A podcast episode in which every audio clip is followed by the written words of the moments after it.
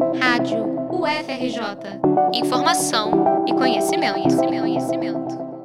Clubes tradicionais com milhões de torcedores vêm aderindo cada vez mais ao modelo das sociedades anônimas de futebol, as SAFs, para driblar os problemas de gestão e o forte endividamento.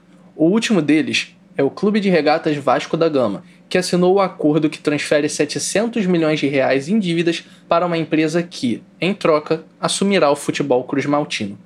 Com isso, o Vasco segue o caminho do Botafogo e do Cruzeiro, ampliando o universo de clubes empresa como o Red Bull Bragantino.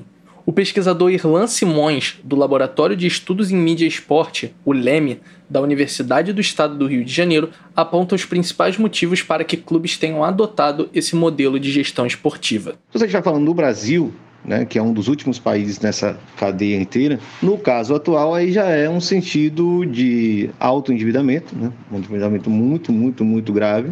E em outros casos, outros clubes começam a enxergar com a possibilidade de crescimento, possibilidade de subir uma prateleira aí na escala de grandeza do futebol brasileiro. No exterior, clubes comprados mudaram de nome e de cores. Até por isso, o Vasco incluiu uma cláusula que impede a sua descaracterização. Mas como será que fica a relação entre clube e torcida num cenário em que modelos de negócios têm precedência sobre o desempenho em campo? Para o torcedor brasileiro, em geral, existe diferença muito pouca pela distância que ele tem do clube, né? Ele nunca participou do clube, nunca foi sócio, nunca votou para presidente, nunca esteve na reunião de conselho. Então, assim, essa distância é tão grande que pouca diferença faz entre um clube que parece uma loja maçônica, de tão fechado que ele é, e um clube que pertence a alguém, né? que tem um dono, né? Tem um empresário que tem a propriedade daquilo e, assim, é incontornável. O crescente interesse econômico abala o senso comum em que o futebol é sempre lembrado como esporte popular, ainda que os preços dos ingressos sejam cada vez mais altos. O professor Anderson Santos, da Universidade Federal de Alagoas, analisa esse novo cenário.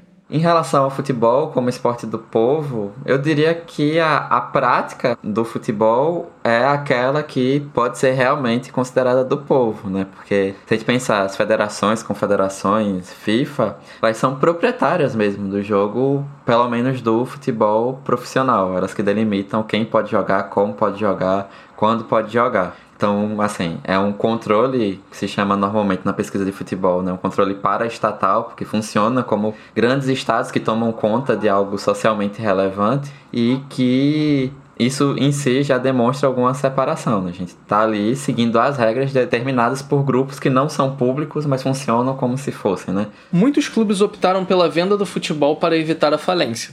Vale agora a torcida para que o desempenho nos gramados seja competitivo e equilibre o jogo na comparação com outros times que adotaram gestão profissional nos últimos anos, enfileirando títulos como o Flamengo e o Palmeiras. A reportagem é de Luan Souza para a Rádio UFRJ.